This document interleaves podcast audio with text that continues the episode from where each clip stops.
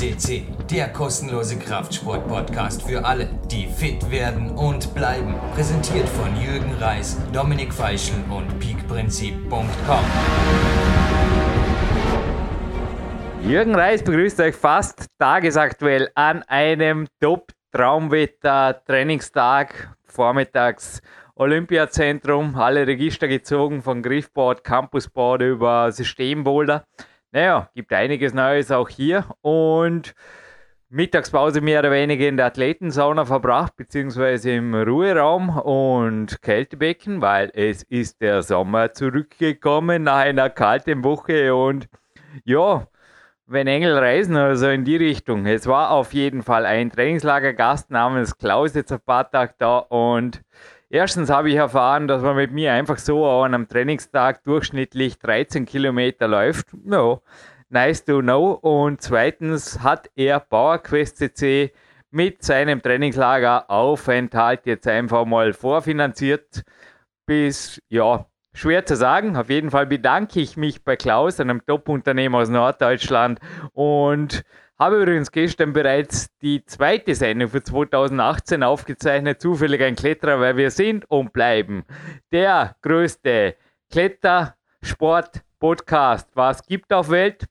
Und ein Moderator und Kletterer und Insider und Coachie hat es da vorher gerade an meinem Homephone seit vier Tagen wieder einmal in Betrieb genommen, das Ding. Schön, dass es noch funktioniert und da keiner was hergibt, nee, nee, ist ja eh ganz ein nettes Teil, aber ich brauche es halt einfach nicht. Ich lebe lieber ohne, dafür ja, mit Top-Moderatoren wie dem Mann aus, wo kommt er denn her? Was ist denn das überhaupt? Äh, Nord, Ost, Mitteldeutschland. Sven Albinus, herzlich willkommen live on Tape. Ja, hallo Jürgen, hallo liebe PowerQuest CC-Hörer. Ich bin von einem ruhigen Ruhetag heute beim wunderbaren Sonnenschein hier in Dresden. Ruhetag zwischen einer Feldattacke am Wochenende und ich freue mich schon riesig auf die nächsten drei Trainingstage. Und natürlich umso mehr freue ich mich heute auf den heutigen Studiogast, den ich mit dir moderieren darf.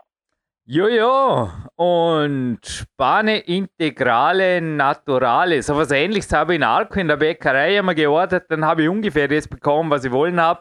Oft leider kein Dinkelbrot, darum hatte ich dort noch Heuschnupfen. Der Rudi Pfeiffer hat mir da schon länger mal ausgetestet. Wer es nachhören will, übrigens, das ist die Allergien- und Unverträglichkeiten-Sendung auf der Alternativmedizin-podcast.eu. Und hey, wow, jetzt wäre im Studio fast vom Wackelteller gekippt. Das ist, naja, ich liebe einfach gerne aktiv sein den ganzen Tag, genauso wie der Sven Albinus. Ich komme gleich noch zu einem Dankeschön. Hey Sven, aber die 13, 14, 15 Kilometer bei mir, das kannst du dir gut vorstellen, oder? Also, das ist bei dir eigentlich auch Alltagsbewegung, kann man vorstellen. Wenn auch zum Teil mit dem Radl dafür weiter, oder? Ja, das ist, denke ich mal, eine normale Distanz. Und gerade wenn man bei dir in London zum Trainingslager ist, da ist man hier wirklich, äh, ja, schon mehr, noch aktiver, als man vielleicht ohnehin zu Hause äh, aktiv ist. Es macht einfach die Umgebung, es macht die geniale Luft und da kann ich mir das schon durchaus vorstellen, dass es da pro Tag locker über 10 Kilometer geht, die man da einfach per Rad, per Jogging oder per Walk zurücklegt. Zweimal waren wir am Zanzenberg und auf dem Weg zum Zanzenberg zurück, da liegt ein neuer Sponsor. Ihr habt das alles furchtbar gern. Hat ein österreichischer Musiker mal gesungen und jetzt eben zum Bahne Integrale kein Weizenbrot mehr. Wie gesagt, das vertrage ich nicht so gut vom Heuschnupfen her, der seitdem weg ist, sondern Dinkelbrot kriege ich zukünftig. Schon längere Geschichte, ich mache sie sehr, sehr kurz. Von einer Bäckerei namens Mangold hat Filialen quer durch Peak Country verteilt, also quer durch Vorarlberg, könnt ihr selber recherchieren. Das Logo findet ihr auf der PowerQuest CC zukünftig ganz unten. Ein Klick drauf führt auf die Homepage und ich bedanke mich jetzt einfach, weil auch dank dem Bäckerei Mangold Team darf ich Trainingszeitmillionär bleiben, weil ja, wenn man den Eigenbedarf an Dinkelbrot mal hat, dann ist schon mal gerade beim Kämpferin, aber zum Teil untertags mal schon einiges gedeckt. Es ist ja einfach die Frage, beim Klaus werden wir auch irgendwann einmal einen Podcast hören, glaube ich, ziemlich sicher.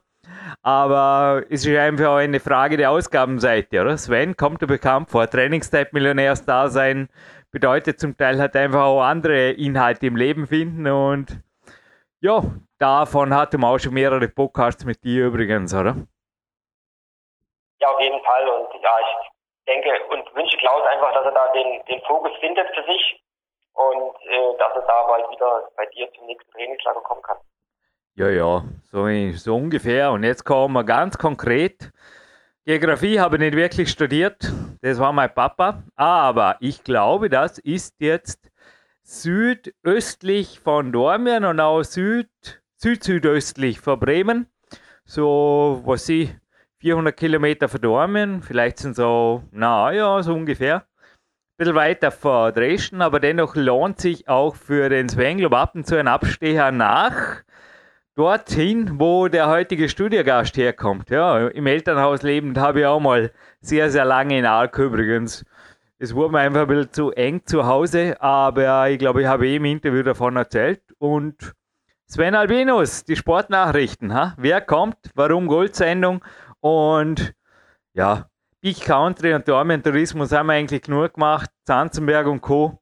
Kaum. Schwärmen ein bisschen vom Kolodri, von der Burg, von was auch immer dir zu Arco einfällt. Und natürlich vergiss die, was sind so deine Insider-Tipps rundum? Bleiben wir zuerst mal beim Thema Arco, denn Spanien in allen Ehren. Ich denke, dass Arco nach wie vor für die allermeisten Kletterer mehr als genug hergibt für ein Kletterleben. Ha? Ja, also Arco ist definitiv uh, one of the best places to be in the world. Das unterschreibe ich sofort. Ja, was sind die Geheimtipps? Es ist es ist nichts Besonderes an sich, sondern es ist diese Aura. Es ist halt der, die Place where climbing was born. Wie man so schön sagt, eine Szene, wo Wettkampfklettern überhaupt geboren wurden, ist, wo auch viele schwere Felstouren in ihren achten Grad auf der Welt hatten. Und es ist nicht bloß wunderbar im Sagetal gelegen, sondern es ist das Ganze drumherum. Es ist dieses Flair, es ist diese Aura, die es ausmacht. Es sind die vielen ja, Legenden, die sich da diverse Erstbegehungen. Ja, es ist einfach genial. Also äh, die, wer, wer kennt ihn nicht? Äh, Marco, den, den, den Eisladen, den besten Eisladen der Welt. Und die, die, diverse, diverse Elektro-Pizzerias äh, und natürlich last but not least ein Kletterladen am anderen. Ja, es ist, es ist für jeden Kletterer das Paradies. Und auf der Plaza zu sitzen und Cappuccino zu schlürfen, egal in welches von den äh, schicken Restaurants oder Cafés, ist einfach ein Must-Be, wenn man da ist. Und ja, es ist, ich könnte stundenlang erzählen, ist einfach geil und äh, man muss einfach erlebt haben. Und äh, last but not least, äh, immer wieder schön, wenn dann auch äh, der Wettkampf stattfindet, äh, der Rockmaster manchmal auch gleichzeitig Austragungsort für die WM. Ja, einfach äh, Riesending und wer dort zum Urlaub hinfährt und dort klettern geht, der kommt gar nicht umhin, den ein oder anderen, äh, ja, das ein oder andere Star oder Sternchen der Kletterszene äh, zu treffen am Fels. Und ja, also meine Empfehlung unbedingt der nächste Urlaub, der nächste Trip nach Argo. Ja, bevor jetzt der Name fällt, nichts Cappuccinos werden, das muss ich jetzt korrigieren. Cappuccione. Das müsst ihr bestellen. Dann kriegst du einen halben Liter Kaffee mit, mit einem Liter Milchschaum oder so gefühlt. Mit denen, also Infusionen, grandiose, habe ich auf jeden Fall meine schwersten Felstouren. Sowohl, ich weiß nicht, na, Onside ging einen ein bisschen schwerer, aber mit Andreas Bin haben wir auf jeden Fall acht da im Onside sogar am Nachmittag noch gezogen und auch da oben da, ich weiß nicht mehr, die Athena oder wie die hieß, da so, ja. Auf jeden Fall ziemlich schwer für meine Verhältnisse. Cappuccione, Cappuccione war das Natural Doping. Und ab und zu ein paar Integrale und Naturale Power hat auf jeden Fall auch der heutige. Und jetzt zum Namen und zu den Sportnachrichten. Warum Gold? Ja, ich denke, Stefano Gesolfi, unser heutiger Studiogast, hat alles richtig gemacht. Er hat sich entschieden, von äh, Turin nach Arco zu ziehen, einfach direkt an den Fels und äh, das ist auch der Grund, warum er nicht nur im Wettkampf extrem stark ist, sondern auch absolut äh, Weltklasse am Fels. Und ich will einfach mal den Teaser zitieren. In der Vergangenheit hat er schon mehrere Weltcup-Siege eingefahren und Podiumplätze erreicht. Ich werde mich mal mehr auf das konzentrieren aus dem Hier und Jetzt. Äh, 2016 hat er zweimal auf dem Treppchen gestanden, einen Weltcup hat er gewonnen. Aktuell liegt er mit seinem dritten Platz beim Weltcup in Briançon auf dem fünften Platz der Gesamtwertung, also ist ganz vorne mit dabei. Ja, und äh, er führt auch die inoffizielle Rankingliste von The Project in Stockholm, der sogenannten wohl möglich härtesten Kunsttor der Welt. wo er damals zum Eröffnungswochenende einfach mal den, ja, den weitesten Ascent hingelegt hat. Und last but not least ist er, wie gesagt, stark am Fels. Er hat zwei 9Bs eingesackt, eine Menge 9A noch mehr 9As und unter anderem sind da so namhafte Gehungen wie First Round, First Minute äh, und äh, Lapsus in seiner Heimregion in Italien. Da ist Biografie dabei in Süß, da ist Underground in Argo dabei. Also das ein absolute ja, Highlight äh, jeglicher Kletterkarriere. Und ja, ich freue mich riesig auf das Interview. Boah, das war jetzt eine gewaltige Ladung. Gratuliere. Ja, danke, dass ich einfach so einen Moderationspartner habe, weil dann kann ich eigentlich selber, ja, ein bisschen von meinen Tagen schwärmen. Danke sagen zu denen, die es verdient haben natürlich und auch an den Marc Protze. Da hören wir dann ein Lied im Abspann und die Gewinnspielsponsoren hier. Da gibt es drei Preise heute für eine Frage. Geht's euch gut? Und jetzt kommt zuerst schon mal die Hymne Nationale Italiano und dann das Hauptinterview. Machen wir das so, Sven, und wir hören uns danach noch mal ein paar Minuten. Auf jeden Fall, viel Spaß euch.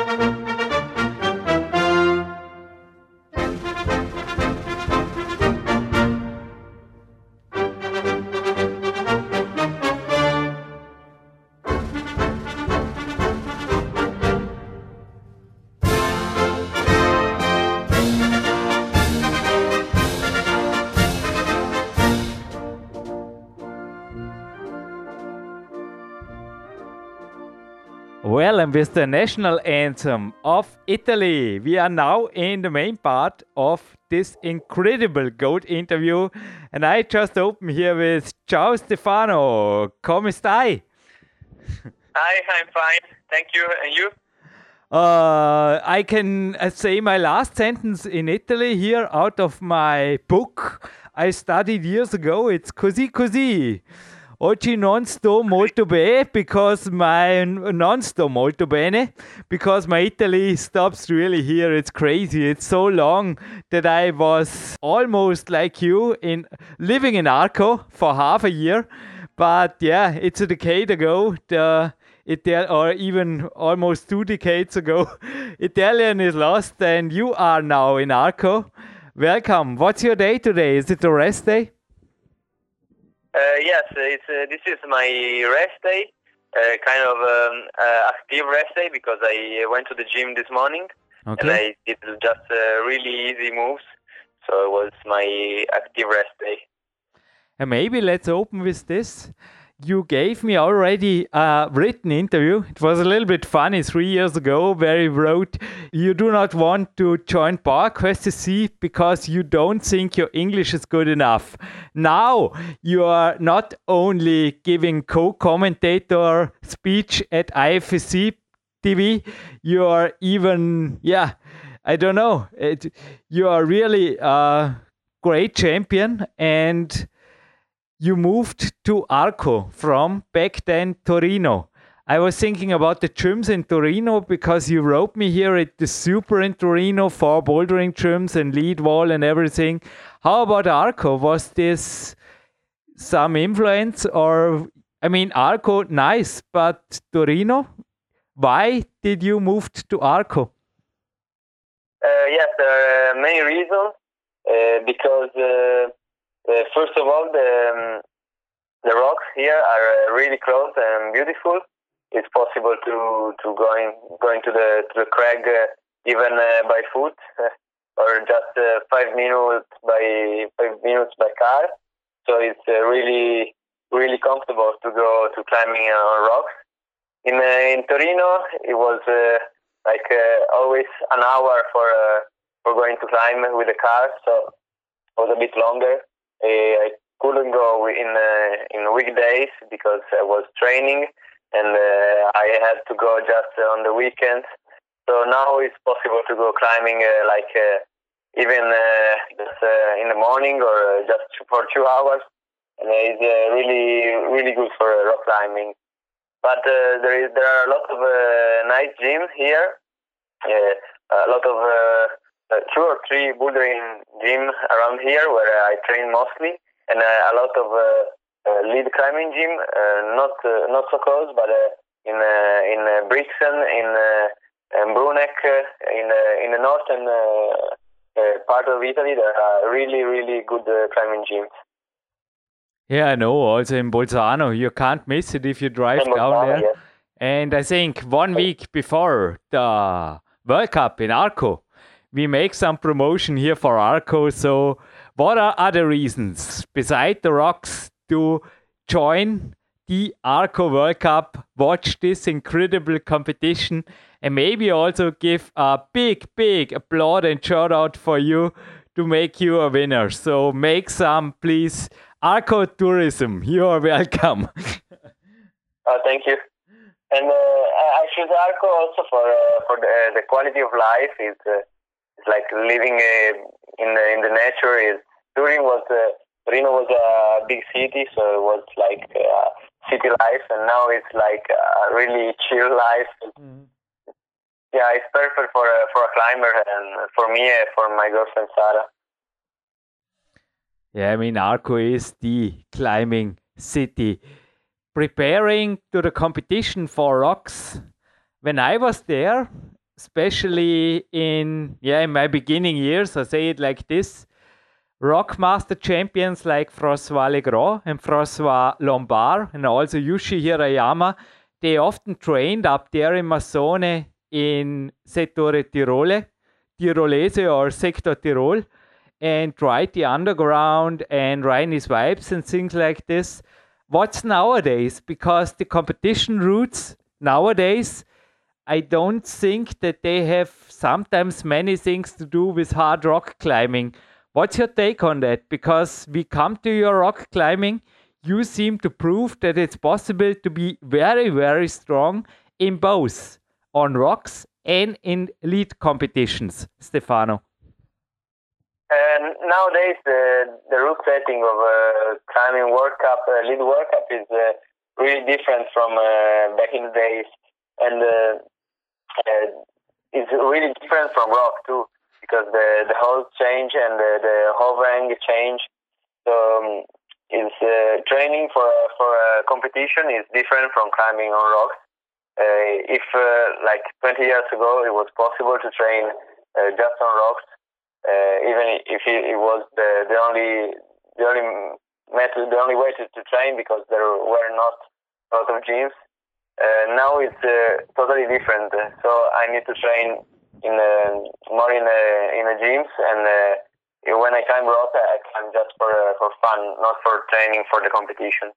Uh, because the the hold and the, the setting is really different. Now in competition is uh, more uh, uh, dynamic uh, style and uh, with uh, uh, slopers and volumes that uh, in rocks uh, is impossible to find because there are a lot of creams or uh, too fast. Is uh, is really different now.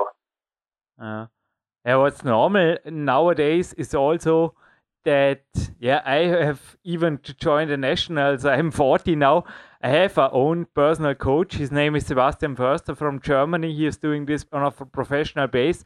Also, you wrote me even three years ago that there was a trainer, Roberto Bagnoli, in Torino, who even built you a system board. Are you still working with a trainer, or are you doing your training alone in Arco? Uh, no, I'm. Uh, I have uh, Roberto Bagnoli as a trainer. Mhm. As a, he he gives me the, the schedule of my training. He- He's from uh, Florence, Firenze, so he's not so close from here, like uh, four hours. Uh, I, I went there just uh, a week ago to, to meet him, and uh, he he gave me the the, the schedule of, uh, of training, and uh, he follow me via internet, via Skype, and we talk with the phone, uh, and he watched the, the videos of the competition. So it's a, a, a far, a long distance training. So, if it is not too confidential, Stefano, I do not want you to give out any information that's secret or that is copyright Roberto Bagnoli, but may our listeners have a little bit an overview about your current week? I think you're already now.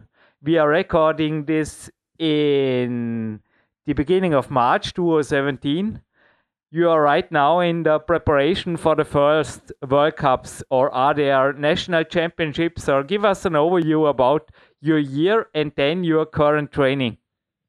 Okay, yes. Uh, this year I will compete in uh, all the all the work Guide World Cups. Mm-hmm. So they will start in uh, in June, from June to November, as uh, every year, more or less. And uh, my training starts on uh, February. I start for, with like two months of uh, uh, power training, so bouldering and uh, short moves, short boulder, like just power without any endurance, but uh, I will start endurance training later. I think uh, from the third or fourth month. Yeah, from, from the third month, uh, and then I will keep the my power from the the first part of training and start to um, train the um, specific route route climbing. I will go to the gym around here for uh, climbing with route and uh, also in uh, in Innsbruck probably.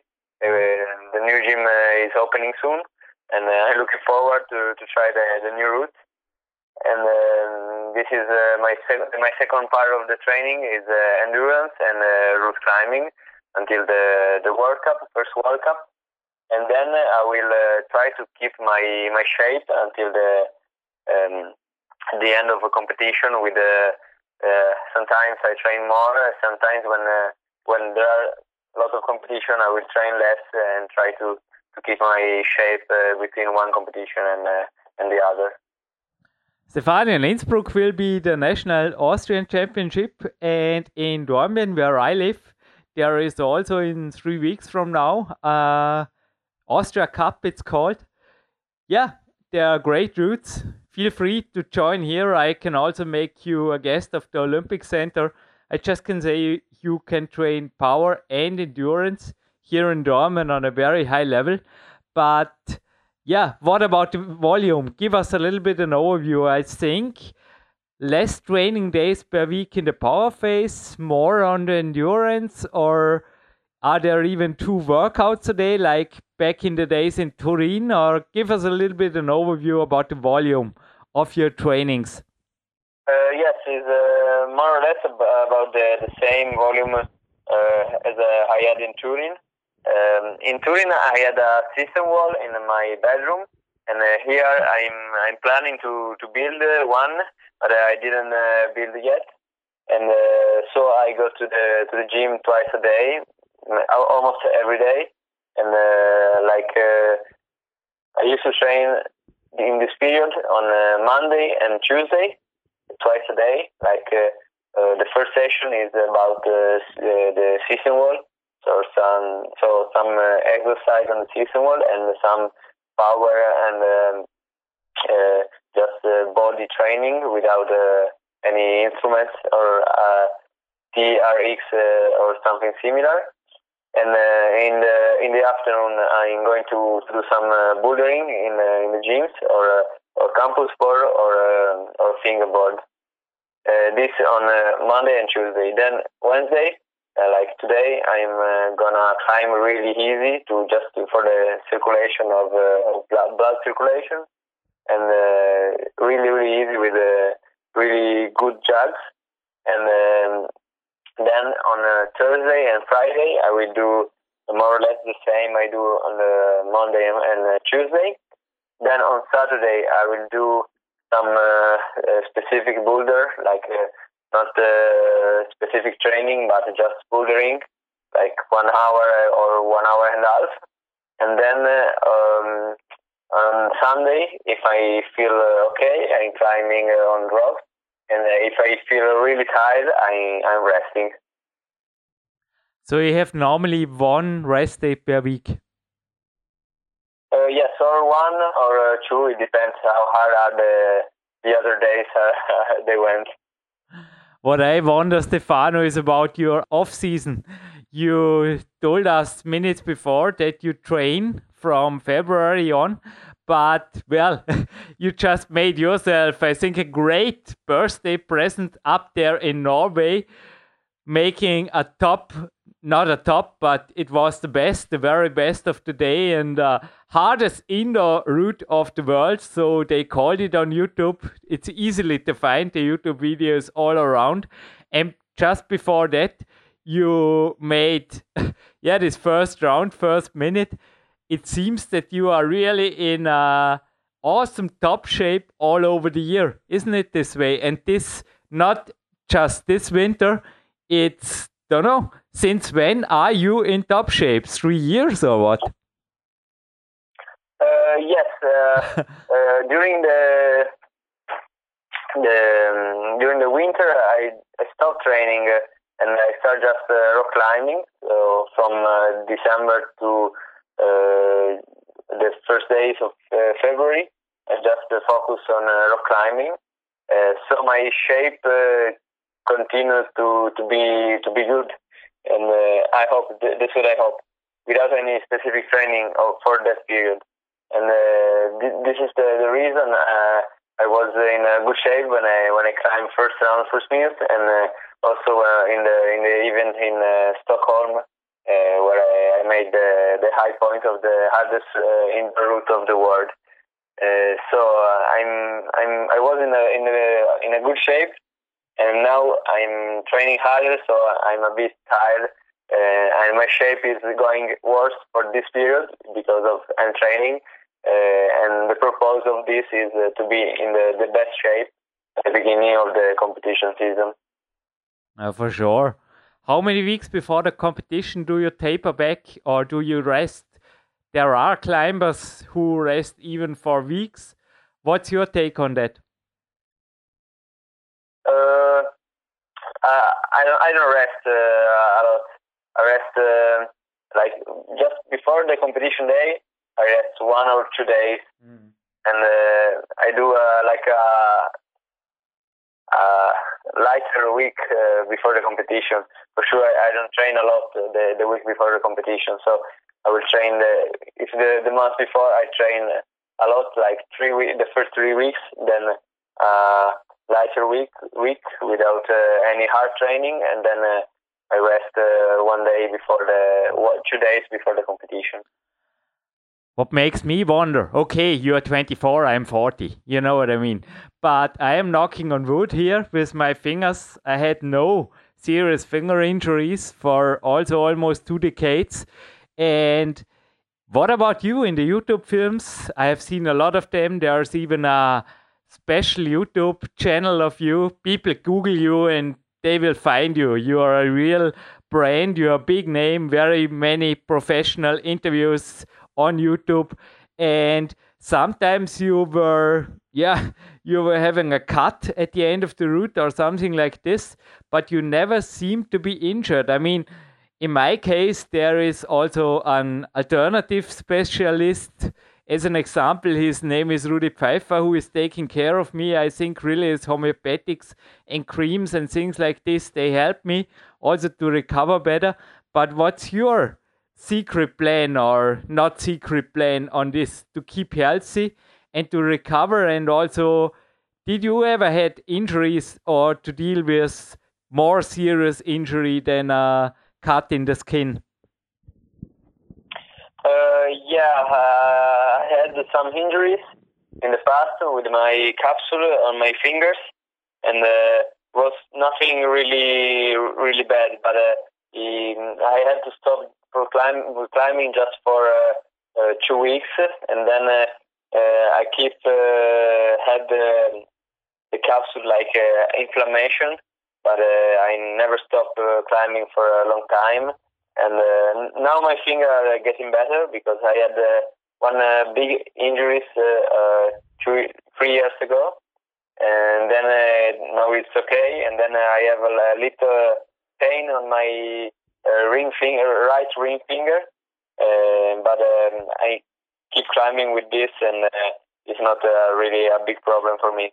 I just uh, tape it every time I climb, and uh, it's just my prevention for for this kind of injuries. Hmm. Many things in common through the year. Even the encapsulate thing, we have the same, or I had the same stuff when I was in your age, but yeah, those are the things you have to deal with when you are doing hard things. But is anybody taking care of your physical fields? Do you have uh, or medical field? Do you have a physiotherapist, a doctor, or somebody who can handle this, or do you treat yourself? Uh, no, I, I don't have a, a one doctor or one physiotherapist. Uh, I just uh, if I have a problem, I go with um, to to someone I know.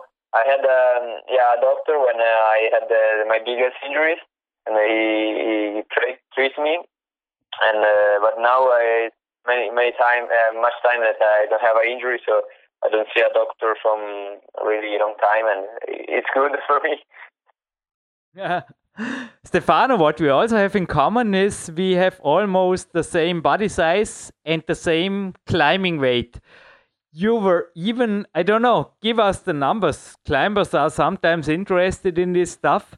They differ here in my data from 55 to 58 kilo, and you are 170 centimeter. But what are the current measures? Because I also say this is maybe also an advantage when it about to keep your fingers healthy. But one thing is true. A doctor also said to me one disadvantage you can have is to be too heavy, and this is for sure also not true for you as well as for me. Uh, yes, my, now my weight is uh, around uh, 55. 55, and, uh, yeah. Yeah, and uh, uh, last year uh, in this period uh, it was like 57. Mm-hmm. my, my weight doesn't, doesn't change too much. And uh, then maybe when I'm doing the competition is around 54. So it's uh, like, uh, yeah, around from 54 to 57. It doesn't change so much. And I think for me it's the, the perfect weight. And I'm, I'm feeling good. And I think, yeah, I can, I don't want to, to be lighter or heavier It's uh, is just my for my height. It's one uh, meter and seventy centimeter. It's, uh, it's perfect, and uh, yeah, I think uh, I'm not so tall, but uh, uh, I'm light, so I can jump or uh, reach the the host with uh, with no problem. So I think uh, for me it's the the best weight, and uh, yeah, it's the perfect uh, shape for me. Yeah the only thing many people will think now, hey, this guy is living in Arco and yeah, I mean, my grammar in Italian is really worse, but I wrote down some words here I learned even as a child when we were in Sardinia in the summer for the first time. Well, calamari fritti, tiramisu, pizza, gelati, and maybe in your age even vino or also the dolce vita and everything. Is there anything you take care about your diet because especially in Italy, for sure, gelati, gelati. Isn't it hard sometimes to keep your weight stable, or do you just make, yeah, like I do, your own nutrition and your own diet? Uh, yeah, I try to, to have a good diet without uh, uh, eating uh, too much of uh, like uh, sweet or ice creams, but I don't care. I don't keep my my weight like uh, control because uh, even if I eat more or less, I'm more or less the, the same same weight. I can eat more or a lot of things, and my weight doesn't change. So I care about my diet, but uh, I'm not like uh, I don't have a strict diet uh, to to follow and not to eat too much. I just uh, eat what uh, what I what I feel. Again, many things in common. Stefano, what about your profession in the moment? Because on the IFSC sheet, there is still, or homepage, there is still the note being a student of science at motion at the University of Turin. Do you still study, or are you a professional climber now, or uh, no, I ended the university with a, a three years degree uh, last year. So uh, I, yeah, I'm uh, graduated in uh, physical education, uh, and now I'm just a professional climber. I I don't study anymore. Just I think I will uh, continue studying maybe when I uh, I will end my career. But for the moment, I will focus just on uh, climbing. And uh, I am in the in the police team, like the the military corp, uh, military uh, team of Italy. so they this is my job because I just um, have to climb and do the competition for the the police team of Italy. I remember when I was traveling back in the yeah in the early 2000s with the World Cup crew. Often we were a little bit jealous about the Italian because there were guys like Christian Brenna, you might know, Luca Zardini, Christian Core. They were carabinieri, but they told us always their own duty is they have to climb. so they didn't have to wear a uniform or doing any police stuff. They were climbing professional. Is there still a possibility like this? Because I think even later on, in case of Christian Core, as far as you know, it's easy to stay a professional climber. Yeah, with a little work beside the rest of your life or something like this. This is my introduction. I have no uh, special idea, but it looks like this is really perfect. Is there anything that existing anymore in Italy, and is this maybe your future plan? Uh, uh, yes, in, in Italy there are uh, a lot of uh, like teams, uh, but uh, th there were a lot of teams like Carabinieri and Finanza. Yeah, but, yeah, yeah. Today, yeah, today uh, there is only the the police team and the and the and the army, where uh, other guys are in the army, and uh, and then in um, in the past there were a lot a lot more more places for athletes. But now with the with the Olympics, they they will open the the teams and they will search other other climbers. So uh, other climbers uh, will have the possibility to to be professional climbers. And uh, for the moment, yeah, I just have to climb. I don't have to wear a uniform. Uh, I just have to, to go to my uh, police uh, place just uh, sometimes in the year. But it's pretty close to Arco. It's like uh, two hours. so now it's it's easier to go. When I was in Turin, it was a bit longer. But I just have to do like sometimes in the years, not not very often and uh, the rest of the year I just focus on training and uh, climbing and uh, even rock climbing when I when I want. It's not mandatory to be in, in the gym, and uh, there is this possibility that when I will uh, end my career to to keep uh, being in the in the police like a police officer and start to have a a normal job as a policeman, but. I don't know yet what what I'm doing in the future. I think I will uh, have a lot of possibility in the in the climbing community. So I will choose when uh, when there will be the moment. I don't know yet. Yeah, you can think about this in ten years from now. But I was just imagining. I mean, imagine you can climb in the morning and then walking through Arco in a uniform as a policeman or as a financier and making some checks and control and looking about the tourists that they are doing fine and everything. And then you have a break, and in the afternoon you go to Massone. Could be a nice idea for the rest of your life, isn't it? Yeah, it's a nice idea. Yeah, uh, yeah. For, for sure, I will keep uh, keep climbing because uh, I love it. it. Is the passion of my life. So uh, I will try to or, or, to be in the police or uh, to find a, a job that uh, that let me climb a lot, like uh, like today.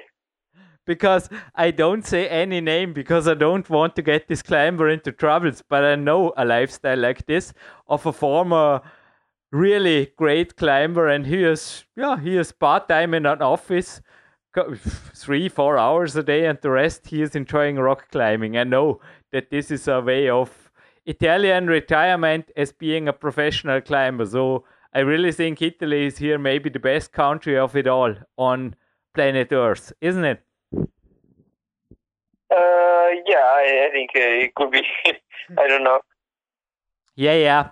But yeah, Arco promotion, Italian promotion.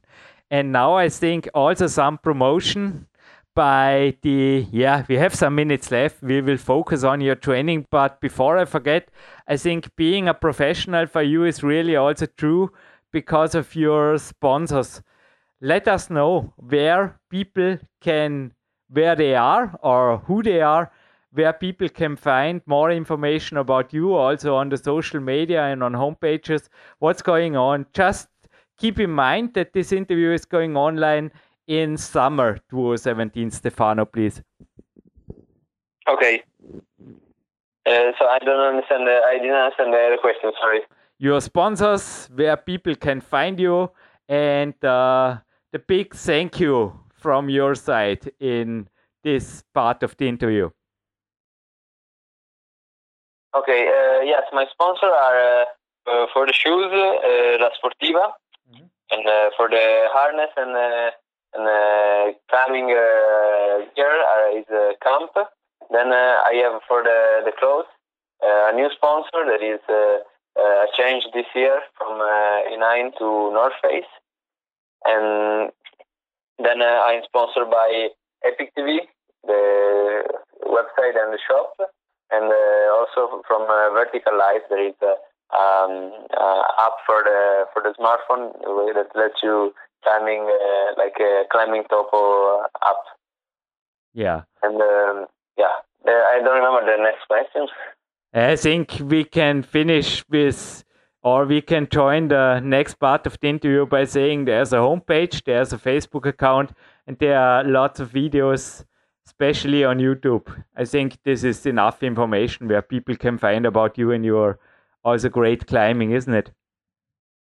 Uh, yes, yeah, I have a like a Facebook page where uh, you can find me, and uh, Instagram uh, profile, and uh, then uh, I have a lot of video on YouTube, so it's easy to find Stefano Ghisolfi on YouTube, and then on on Epic TV too. There are a lot of video of me because uh, it's my sponsor. So I have uh, the most of my videos are uh, on uh, Epic TV. Yeah, it's it's great. You can watch endless videos with Stefano, also climbing hard rock routes, and IFSC TV. Anyway, but back to the training part, Stefano. Is there beside the specific training? Because I don't know if I understood you right you were saying you are using things like TRX or you are not using things in the first answer you gave me about your training, your morning session. What are maybe uh, other things, all the antagonist trainings, or do you also add chin ups or things like this in the winter, or laddering, or you said you told about campus board, but give us maybe a little bit an inside view about the details of what you are doing in the morning and in the evening right now? Uh, yes, uh, I use uh, TRX uh, sometimes. I'm starting using it, and uh, I use also uh, like um, just a bar where I can do pull-ups or something similar, or I use hanging balls where yeah, I do some exercise on on the balls where like front lever or just uh, pull-ups, and uh, this mostly in the morning.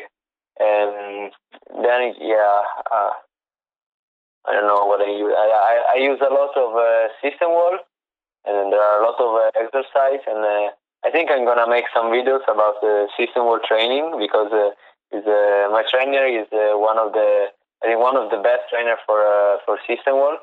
Um, he has a lot of uh, exercise, so I think uh, it will be interesting to, to see some videos. And uh, yeah, this is the, the most part of my morning training. Would you mind? Because maybe the video is now already online that people can watch it afterwards. But would you mind to lead us through a typical day? Maybe a typical Monday or Tuesday you told about the morning and the evening. So when do you start? What do you do? How long do you warm up, cool down?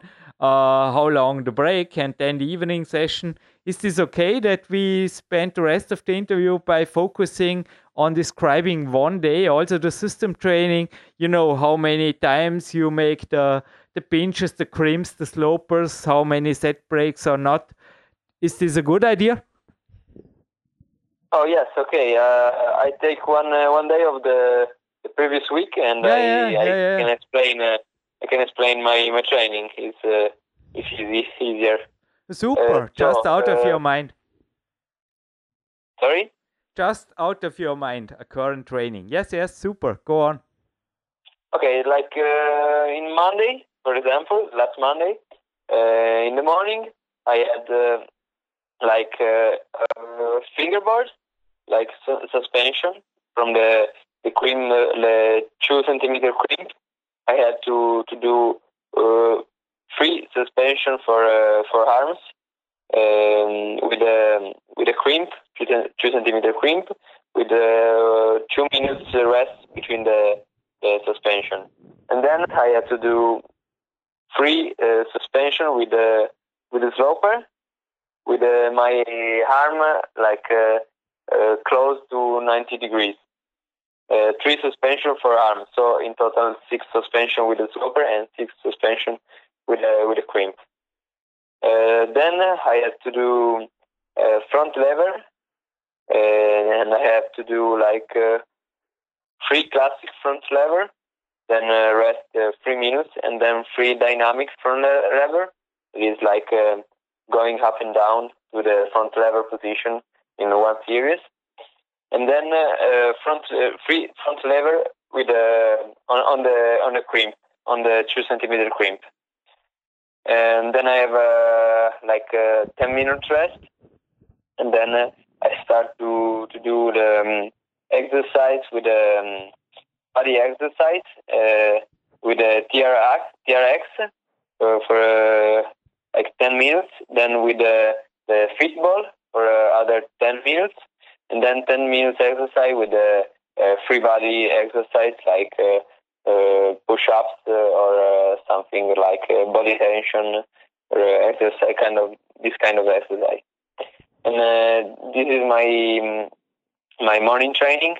Then uh, I I will go back home and then uh, have lunch, then uh, rest uh, rest a bit, and uh, like uh, two hours after lunch, I go back to the to the gym and do some uh, system wall training. Uh, this Monday I had uh, three exercises, and uh, for example, one exercise is uh, going um, up and down with a with a, one hand is is fixed to a hold. One hand hold a, hold, and then the other one go up and down with a two really really bad. And this is one kind of exercise. And I have to do three uh, three exercise, and uh, with uh, six series of uh, each exercise with the system wall. Then uh, ten minute uh, rest, and then uh, uh, just uh, um, half an hour of uh, bouldering with uh, bouldering from uh, five to six movements. Uh, not really hard, just uh, uh, I had to do it with with no problem. So not the extreme boulder, but like kind of soft boulders. And uh, after this uh, half an hour of uh, bouldering, I had to, to do stretching and flexibility exercise because my one of my problem is flexibility. I'm not so flexible. I had to to work this year. I want to to work more on my uh, lip, uh, um, like leg flexibility because uh, I'm really really bad at this. So I will uh, I will train more on this. And then I'm doing some um, stretching for for my fingers, for my arms, shoulder, and then the training for Monday is is over. So, what is this with warm ups? Three hours morning, or two hours morning, three hours evening, or what's what's the take? Or what's the time going? Uh, yeah, in the morning, the last uh, round, uh, I think uh, one hour and a half, or uh, yeah, or two hours, including the warm up. Yeah. And then in the afternoon, it's uh, around uh, two or uh, three hours, three hours, including warm ups and uh, stretching. Are there beside the competitions, especially in the competition months, any rock goals or any because as I said in the beginning, you seem to be somehow, or is this just in winter, like the old school guys? You love rocks and you're bringing the power into the comp. This is my take after watching your YouTube videos.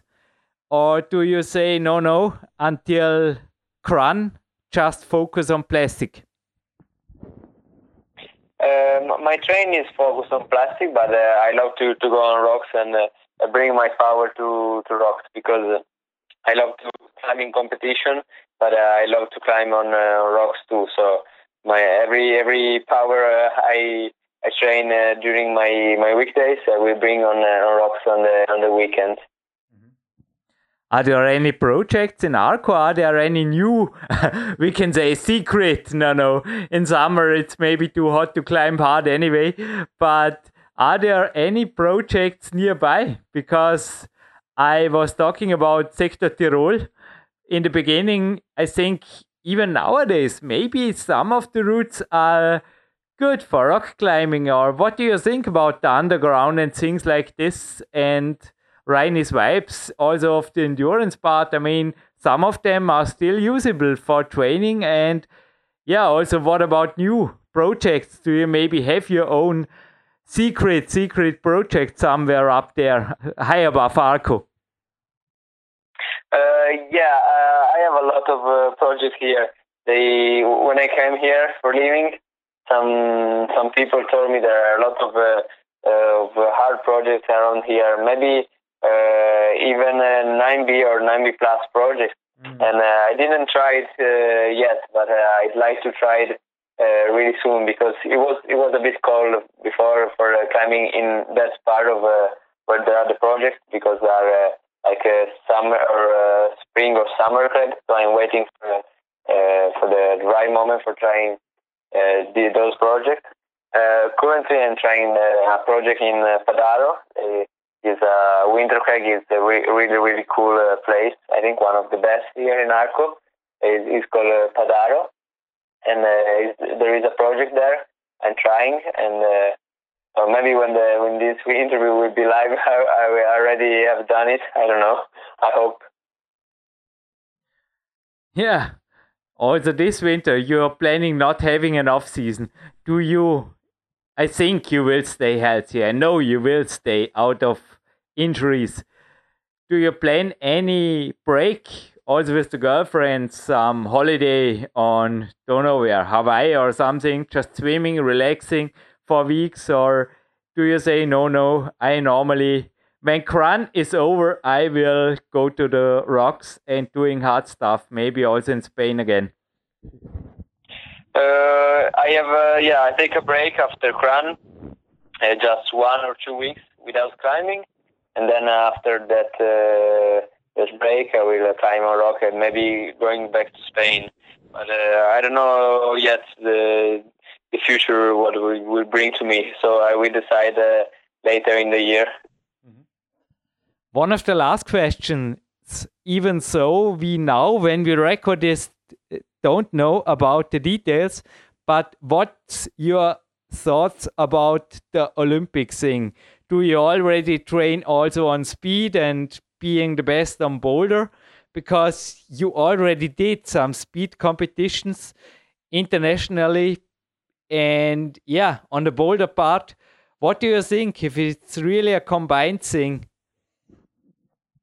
Japan uh, 2020. Yeah, yeah I think the the combined form uh, uh, nobody likes it, but uh, it's just a compromise for this Tokyo 2020, and it's just for for having more medals on the the next Olympics. So for sure, I will train in in uh, speed and bouldering too. I, I already trained a lot in uh, speed and bouldering when I was a child, so I'm not starting from uh, from the beginning. I already have a uh, based on uh, on the speed wall. So I will uh, I just have to to be again on the on the speed competition mode. But uh, yeah, I, I don't like the the format, the the combined format. Uh, I, I don't think it's the best one for uh, future climbing, but I think it's the best one for uh, uh Tokyo. That uh, it's, it's just a compromise for for uh, our all discipline of sport climbing. So for Tokyo it's perfect, and then I I hope there will be Uh, more uh, more medals for the future Olympics in 2024. I think for the sport it's a great chance and we don't know about the climbing format. I think there's a big conference of the IFSC with maybe an official decision now in March or April. Yeah, we will see. We will see. Also, your biggest goals, maybe for the future, beside the rocks or including the rocks, maybe really making yeah. Do you go back to Norway? Do you really want to fly back to Norway and making this very first? How hard is it? it it's maybe a, a new level of jump climbing, eh? Or do you think yeah. on rocks it's it's better? Do you really want to fly up there and finish the hardest jump route in the world? yeah, five thousand euro. why not? He was in, he was in, uh, in Sweden in uh, Stockholm. Oh, and, sorry, uh, sorry yeah, uh, don't worry. Is uh, I don't know if uh, they will invite me like an uh, event like uh, uh, like uh, the Black Diamond event. I will go back, but uh, uh, for uh, I don't know if I want to spend my time in in the gym. For sure, it's a big challenge, but uh, uh, just uh, for a few days is uh, is okay.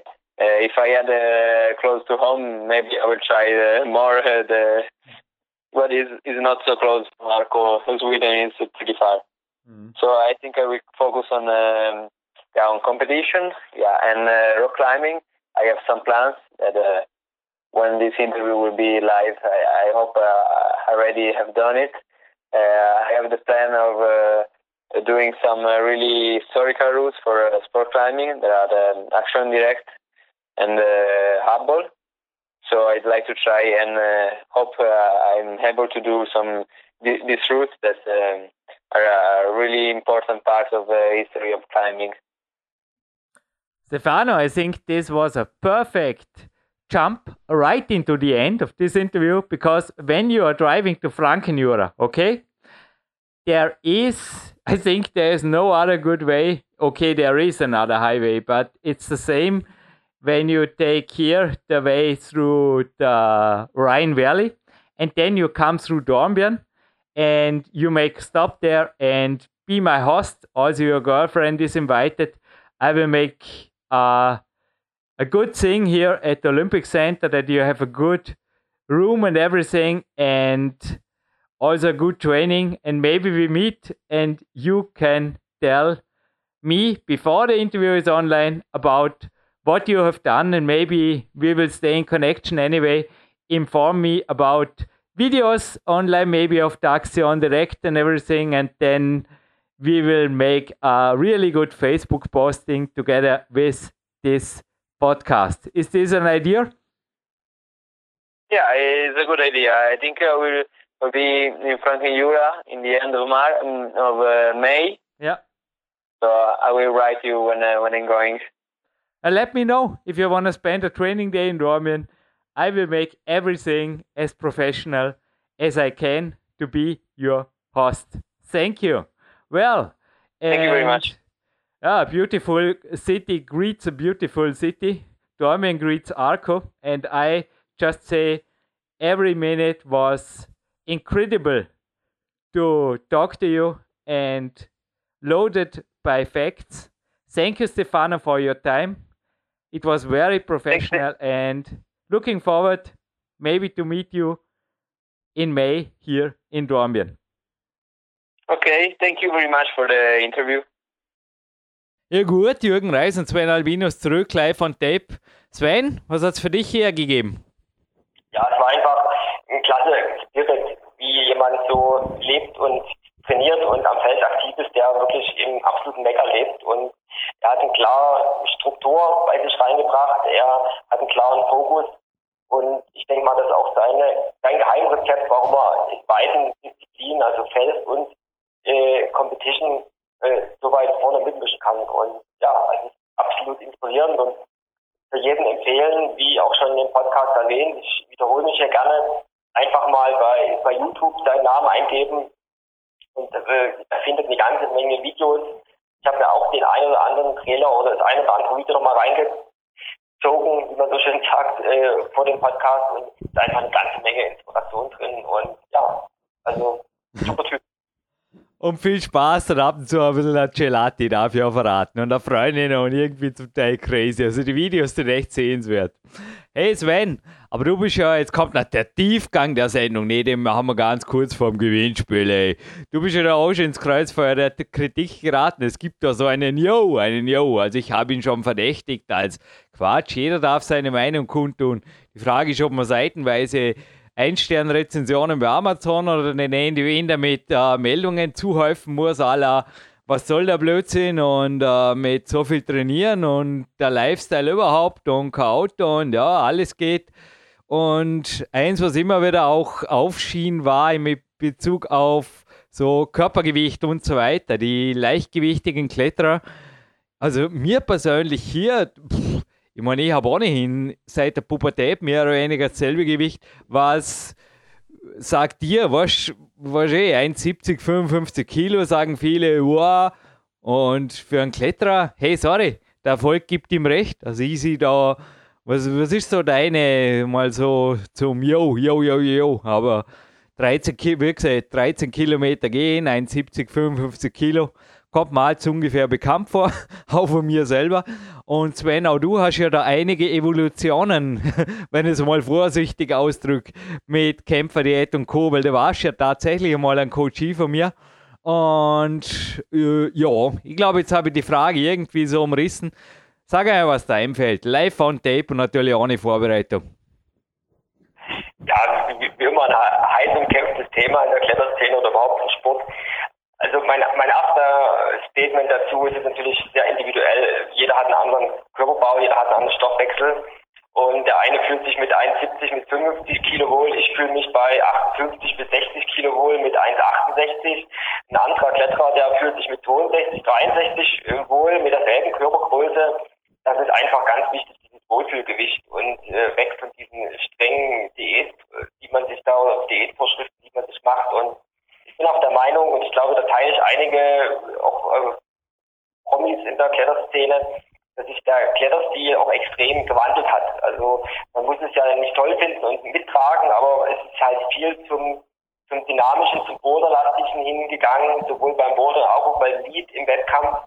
Auch die Routen sind eben ein ganz anderen Style, wenn man halt in Spanien unterwegs ist oder in der Frankenjura, sind athletisch und da macht das ein oder andere ja, Kilogramm reine Muskelmasse einfach auch mal äh, den, den, den Go aus, als wenn man da so runtergehungert am Feld hängt. Also das ist so meine persönliche Meinung. Dennoch unterschreibe ich definitiv ähm, mit der Körpergröße, also wenn ich jetzt auch mal noch bei mir die zwei, drei Zentimeter draufrechne, also alles, was, was über 60 Kilo ist bei, bei 1,70, ist natürlich äh, für leistungsambitionierte Klettern im zehnten oder noch höheren äh, Grad natürlich äh, absolut in meinen Augen, ja, vielleicht gibt es den einen oder anderen, aber es ist halt nicht gut, es ist kontraproduktiv.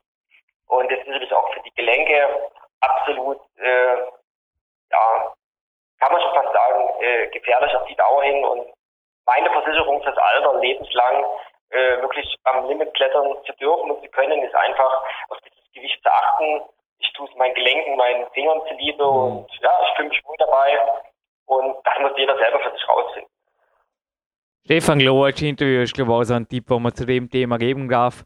Und es gibt sowohl den einen, der wesentlich schwerer ist, als auch der andere, der eine wesentlich leichter ist und die sind beide schon on tape. Ihr dürft euch freuen über Weltcup-Champions oder Weltcup-Podiumskletterer, die zum Teil auch ja, jenseits der Norm sind. Aber was bitte ist die Norm? Sven, aber ganz kurz noch nachgehakt, du hast auf jeden Fall ohne Radikaldiäten, das war mehr oder weniger mit verschiedenen Kämpferdiät-Versionen, die ja unveröffentlicht bleiben, aus Peak Time 2 gute 10 Kilo die letzten Jahre abgenommen und fühlst du besser wie vorher im Jahr, so hättest du es nicht, oder? Also auf jeden Fall, das unterschreibe ich und äh, das kein Geheimnis. Wir haben 2008 angefangen äh, mit, mit einem Intensivcoaching und seit der Zeit so ja, knapp 10 Kilo abgenommen. Wenn man so rechnet, jedes Jahr ein knappes Kilo und das dann auch konstant gehalten. Klar, es gibt immer Hoch und Tiefs und äh, es gibt auch je nach äh, Trainingssituation natürlich auch nochmal Schwankungen, ein, zwei Kilo, in welcher Trainingsphase man sich bewegt, aber ich, ich möchte es nicht zurückhaben. Naja, eh, wenn dann halt in Muskelmasse und das Aufbauprojekt übrigens mit Sebastian schon sehr gut gelungen, aber naja, da reden wir halt auch von ein, zwei Kilo, wie du sagst. Ich bedanke mich jetzt auf jeden Fall bei Body Attack für überhaupt für mein Sponsoring, aber den heutigen Preis. Wir fangen beim kleinsten an. Also ein praktischer Power Protein Bar, wenn ich den Narko nicht in der Sonne liegen lassen würde. Das ist jetzt mal ein Disclaimer. Der gehört dazu genauso wie ein Banky Tape und ein Krax Shirt von Mr. Tom Brenzinger, seines Zeichen Kletterhallenservice.com oder so in die Richtung und da steht drauf, abgerechnet wird am Fels. Das kann sich der Stefano dann irgendwann einmal später denken. Jetzt ist zuerst mal Olympia und Co. angesagt. Sven, wie klingt das ein Triple-Preis? Und ich hätte eine einfache Frage dazu. Fast schon, ja, ist so schön im Wetter. Belassen wir es dabei, oder? Ja, ich, würd, ich bin gespannt auf deine Frage, aber ich, ich schicke auf alle Fälle eine Frage hinterher, je nachdem, wie, wie einfach deine Frage ist. Ja, die ist eben verdammt einfach. Cool, dass für dir noch was kommt. Weil ich habe elf Monate meines Lebens gearbeitet und da durfte sogar mal mit zu einem Betriebsausflug. Hurra!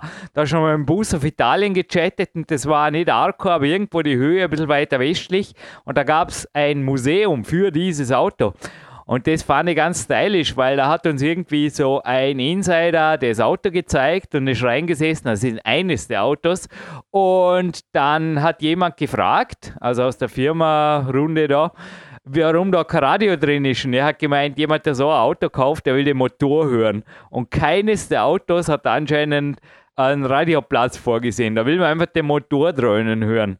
Und jetzt habe ich vorher die Retro-Gamer durchgeblättert, bin fast schon am Aufgeben gewesen und plötzlich bin ich dennoch, das ist eh die aktuelle Ausgabe, wer sie hat, hat es doppelt einfach 166.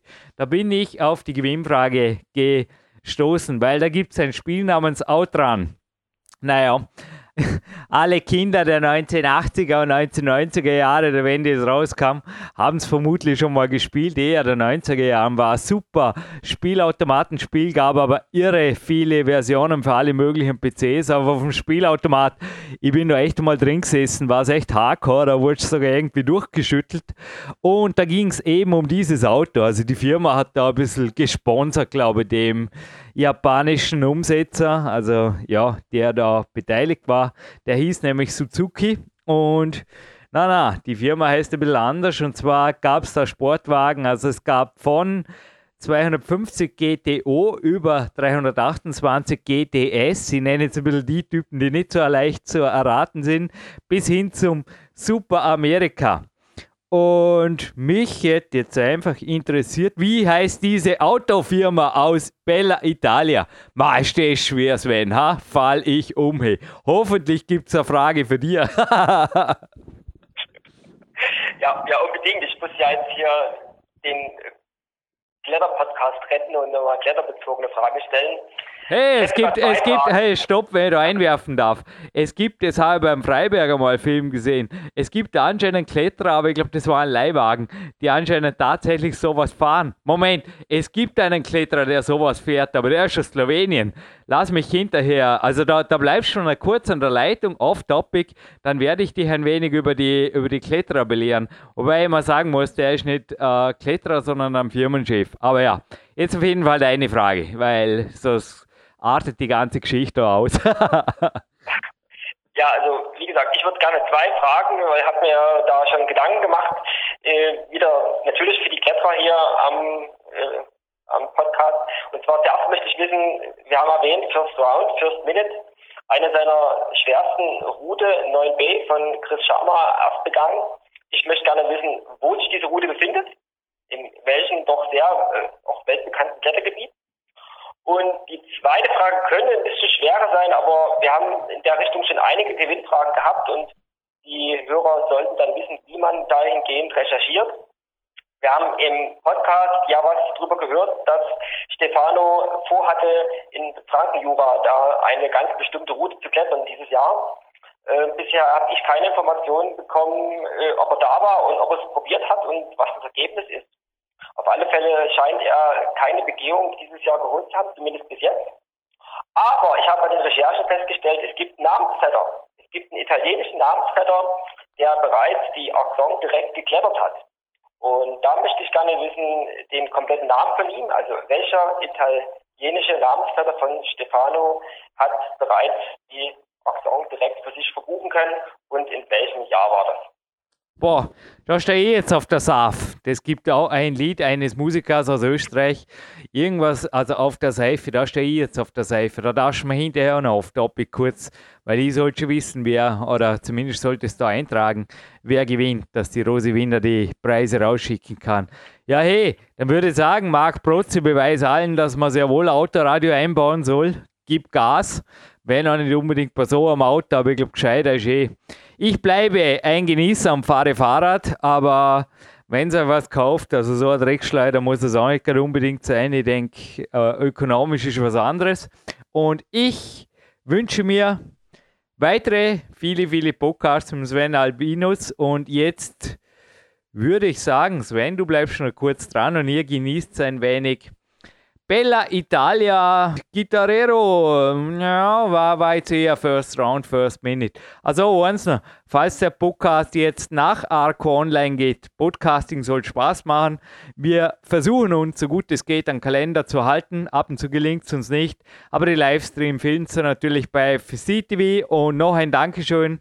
Letzten Worte von mir, Sven, weil es okay ist kannst du natürlich auch noch unterstreichen, aber dass die uns einblenden, PowerQuest.c, bei den Livestreams finde ich natürlich einfach cool. Also anscheinend direkt bei Livestreams kommt derzeit PowerQuest.c, wenn ein Kletterer klettert, der schon hier interviewt wurde. Finde ich stark. Wir haben nichts dazu beigetragen. Das IFC-TV-Team kommt ja auch irgendwo aus Italien.